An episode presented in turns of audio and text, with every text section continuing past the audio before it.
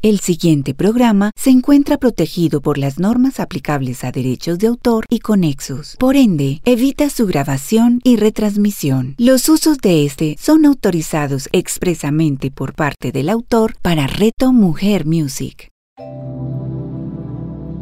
Hablemos de Reiki con Carlos Arturo Hidalgo. A continuación, en Reto Mujer Music. La palabra del día de hoy es dirección. A lo largo de la vida, en el encuentro con los años, tenemos la posibilidad de encontrarnos en diferentes posibilidades, diferentes decisiones debemos tomar pero cuando el alma siente que ha tomado la decisión correcta, allí nace entonces la inspiración.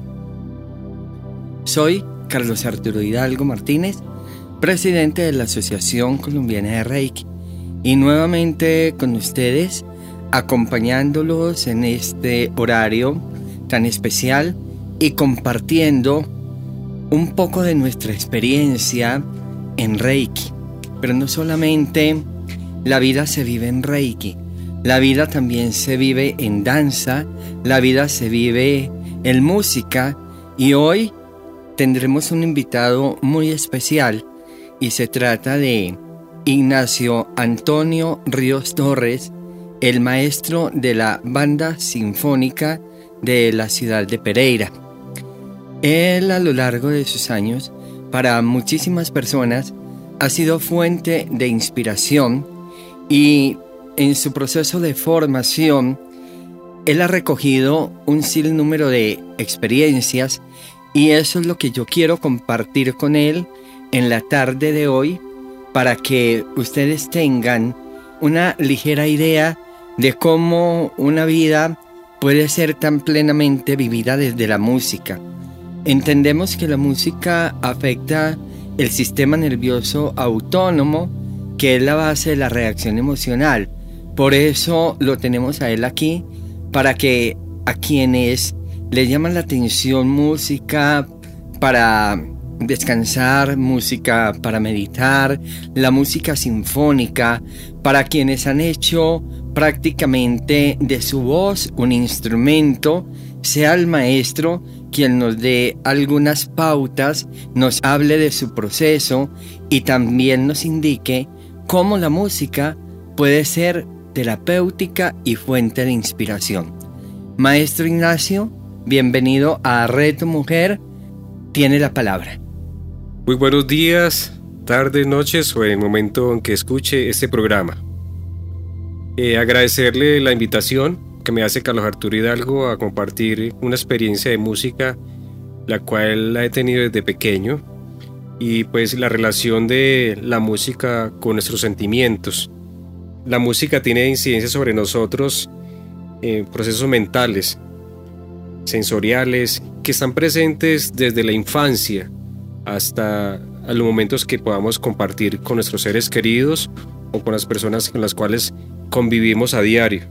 La música ejerce una importante fuerza emocional sobre las personas, sobre nuestro comportamiento en cualquier etapa de la vida. Yo le digo por la experiencia que tengo eh, con la música que escuchaba o con lo que mis padres muchas veces me permitieron escuchar o los gustos de ellos.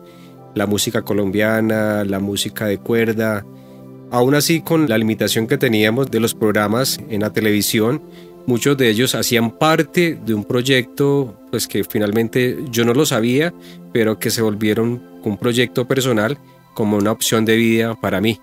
Entonces yo tengo presente muchas las melodías que me transmiten esas emociones. Desde los grupos podemos hablar de todas las músicas, pero especialmente escuchar aire de Bach, escuchar Pachelbel, escuchar Mozart, escuchar Beethoven, Schubert, tantos compositores que, que recuerdo melodías que colocaban mis familiares obviamente escuchando todo, también escuchaban ABBA, escuchaban los baladistas, grandes cantantes que tuvimos en Colombia o que tenemos aún, pero pienso que esa trayectoria musical, la cual lo sensibiliza a uno, las emociona, los textos que se veían, se relacionaban a los poetas, digamos, que, que transmiten esos autores que hacen la música viva.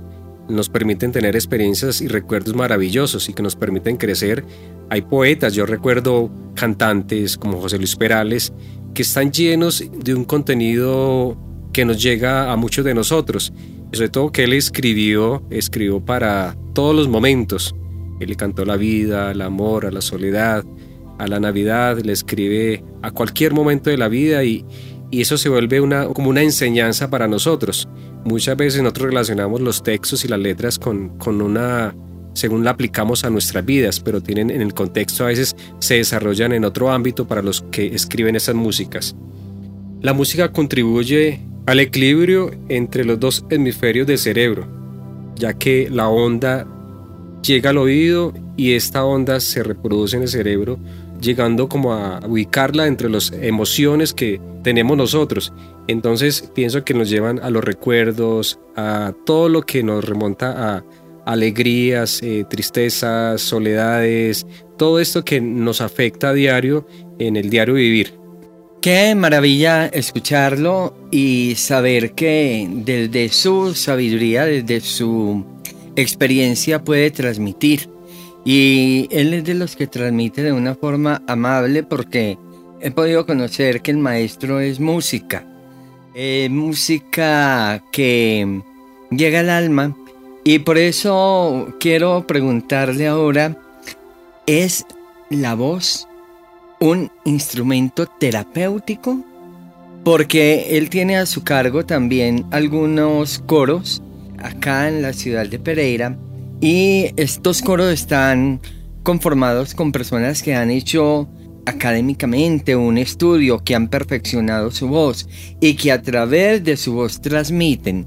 Entonces, maestro Ignacio, ¿es la voz terapéutica? Bueno, eh, habría que hablar de como la vibración molecular. Eh, nosotros somos 100% eh, vibración. O sea, nosotros estamos rodeados de un mundo donde todo está vibrando. La tierra, las plantas, los animales, las personas con las que convivimos, todo lo que está eh, alrededor de nosotros es una, digamos que es vibración y eso nos permite a nosotros también nuestro cuerpo que esté activo. Nosotros de pronto no nos escuchamos, pero nuestro cuerpo está vibrando constantemente con todos los ruidos o las diferentes situaciones que ocurren en el interior. Por eso la voz es un instrumento que llega a ser vital para, para todo en la vida, a través del oído y del canto, sobre todo, como vemos cantidad de dinámicas a través del canto. Podemos hablar de las diferentes culturas orientales, cómo los monjes eh, desarrollan un lenguaje sencillo, pero que es vibratorio y que nos ayuda nuestra energía para lograr conectar con el universo. Eso es importante, pero algo importante también es la conexión que tiene uno desde la parte prenatal. El niño está escuchando a la madre siempre y por eso el contacto de la voz de la madre con el feto propiamente debe ser una comunicación constante y estar recibiendo estímulos tanto del papá de lo que sucede alrededor de él. Muchos de los estudios que se han hecho de la vibración y algunos efectos de alguna música, inclusive Mozart, que a muchos niños de la parte ya del desarrollo del feto le colocan estímulos como melodías y todo esto que lo ha hecho, se han hecho muchos estudios, entonces cómo estimula. Pero hay algo más importante a veces y es la voz de la mamá. La mamá puede cantarle, así sean cosas muy sencillas. Inclusive cuando uno nace, la mamá siempre está hablándonos, hablándonos dulcemente, o el papá o los hermanos nos están arrullando con sílabas, no tiene que ser con palabras o con textos, solamente el murmullo de la voz aquieta, eh, da calma al bebé, todo eso. Él solamente escuchar la mamá, si la mamá esté lejos y escucha la voz, el niño va a tener una calma. Entonces pienso que es un primer contacto, bueno, uno de los muchos contactos que tiene eh, el ser humano. En estos días hablaba con algunos profesores y una señora decía, ve, esa profesora, la sola voz permite que los estudiantes se concentren estén pasivos, estén quietos, escuchando y atentos. Hay voces que no tranquilizan, hay voces agudas, voces muy graves, voces chillonas, voces que endulzan el alma. Que le llegan a uno. Por eso a veces uno puede escuchar a una persona y, el solo hecho de escucharla y que a uno no le guste la voz, pero solamente por escucharla y porque la otra persona es muy interesante o su vida o su energía es muy linda, pero hay veces no tenemos una voz linda y eso a veces eh, compensan. Entonces yo pienso que la voz y el canto, sobre todo el canto sensibiliza, el canto apacigua, genera una energía en, el ser humano porque pone a vibrar todo el cuerpo. Aparte del habla, de lo que nosotros decimos con esas palabras dulces, podemos recitar muchas palabras que transmiten cosas lindas, pero hay una forma en que el cuerpo se libera y transmiten y pueden llegar a sensibilizar.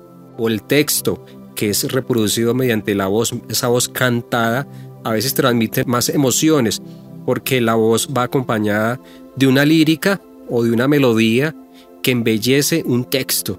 Entonces pienso que acá es cautiva más. Obviamente, todas las músicas son importantes y cada uno se inclina dependiendo del gusto o cómo los padres estimulan o qué música escuchan los padres o qué música perciben de los diferentes medios. Hay gente que escucha rock pesado, metal o cantidad lo, lo relaja, ¿cierto? Pues yo ahí no emito como juicios, pienso que son estilos o hay todo, para todos los gustos hay una música, pero pienso que hay músicas que nos lograrían si nos educaran en diferentes eh, culturas y pusiéramos a ver las comparaciones, sería muy interesante ver cómo esa voz cantada nos llega al alma y cómo nos sensibiliza y cómo nos llena de energía, porque es la vibración, no solamente el que la reproduce, sino también el que la escucha.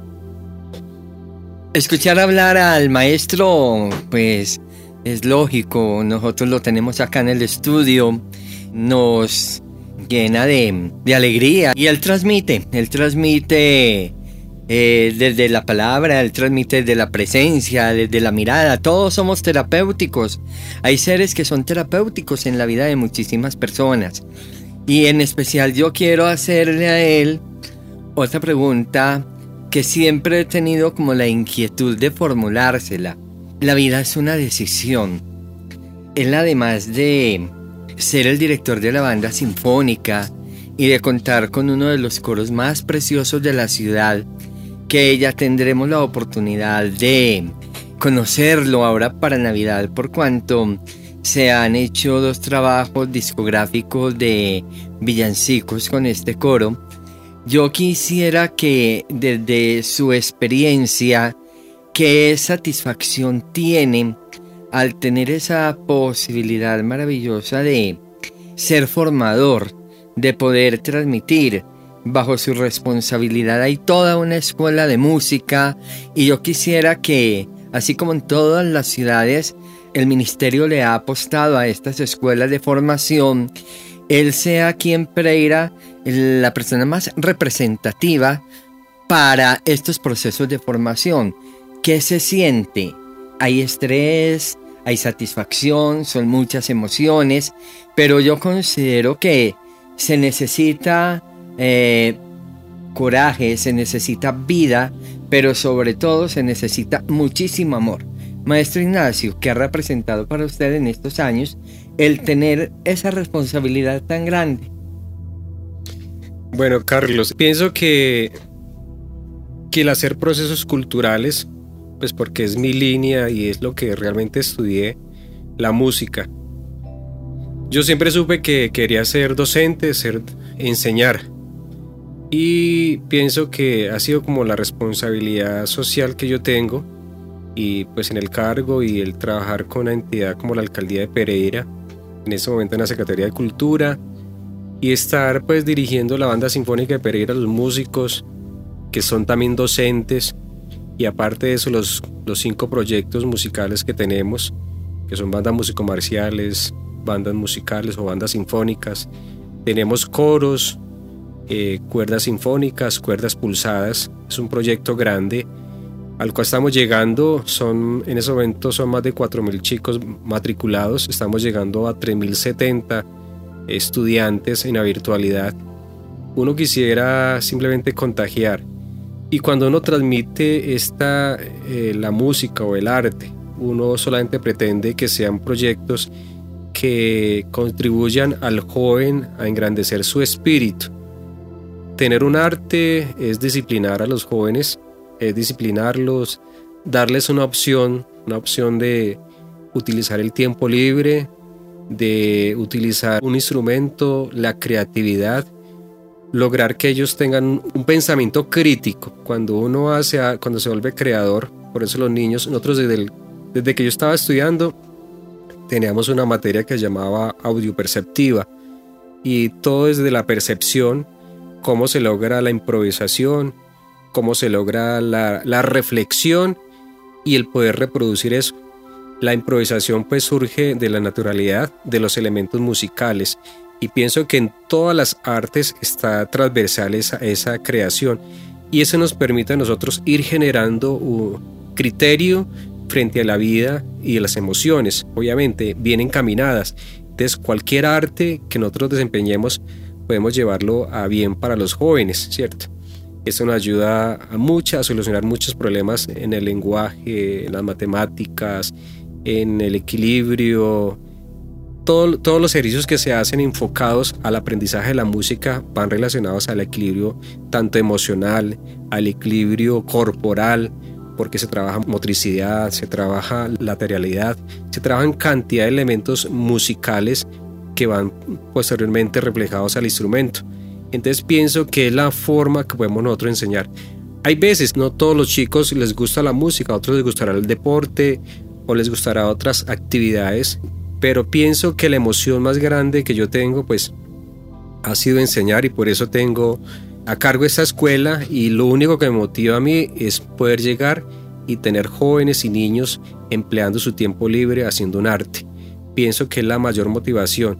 Y producto de esto, de esta de emplear ese tiempo libre, porque es una práctica, nosotros no queremos sacar músicos como tal.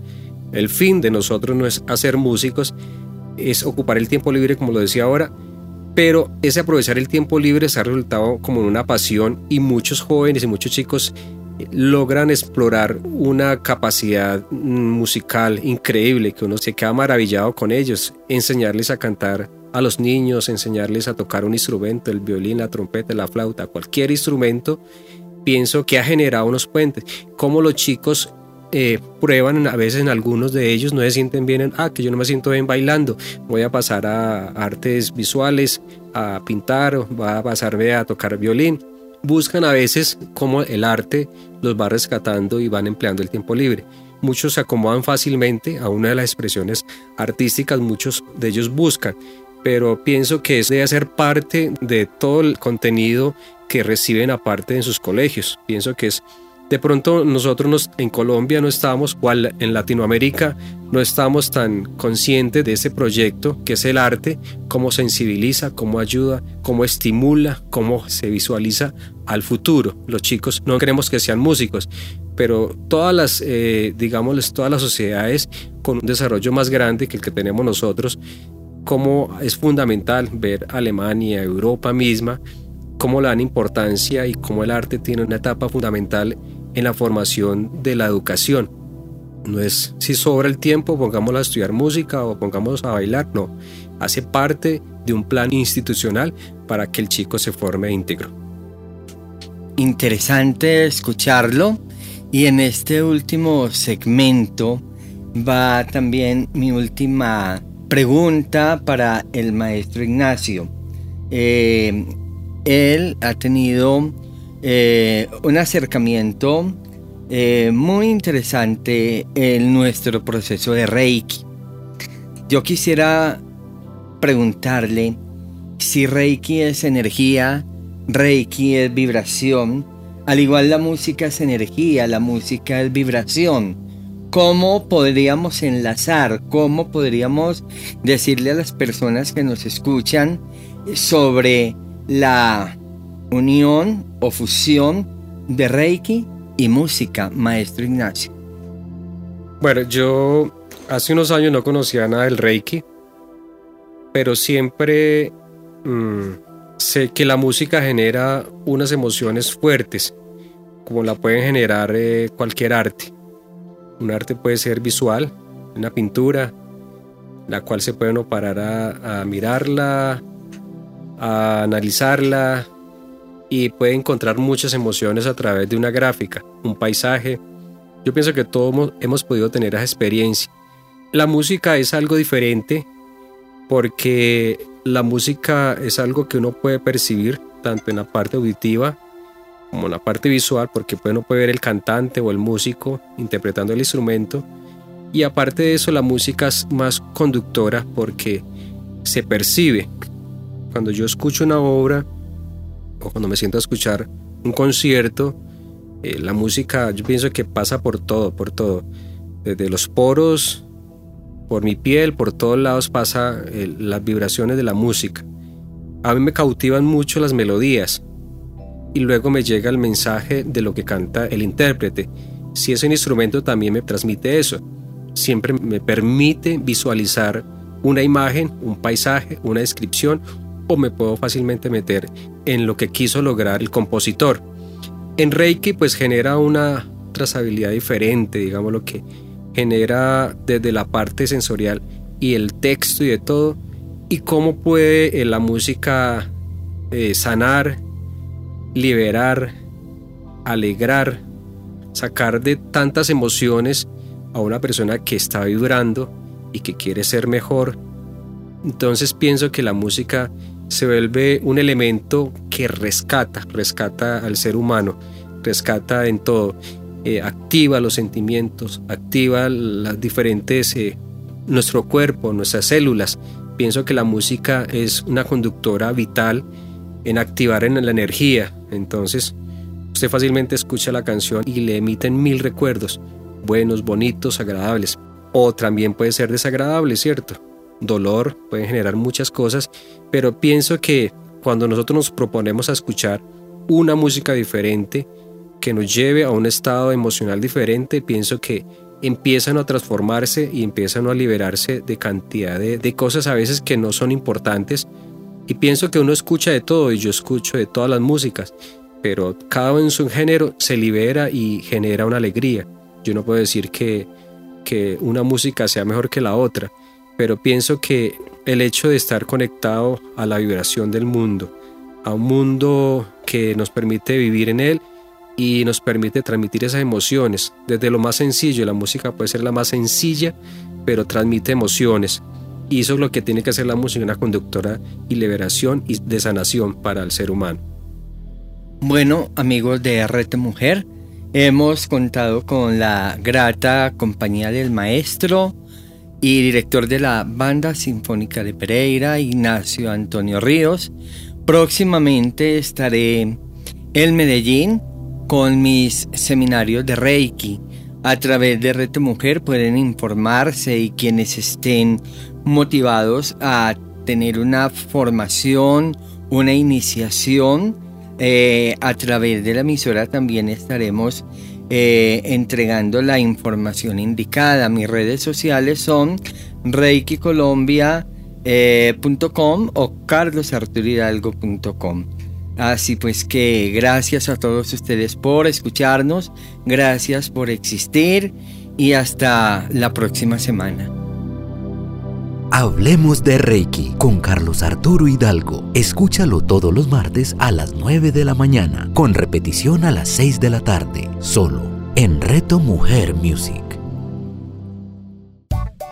Hola, un extraordinario día para ti. Quisiera preguntarte algo. ¿Y si existiera una forma diferente de hacer que las situaciones de la vida tuvieran una nueva forma de pensarlas, decirlas y sentirlas? Si deseas saber cómo, te invitamos junto con Sebastián a nuestro próximo programa de la magia de un legado.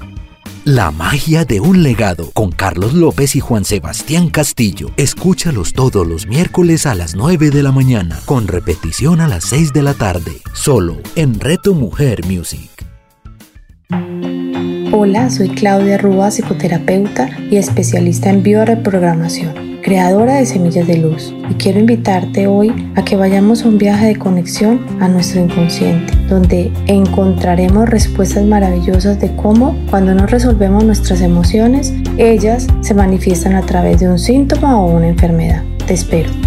Claudia Rúa Escúchala todos los miércoles a las 11 de la mañana, con repetición a las 8 de la noche, solo en Reto Mujer Music.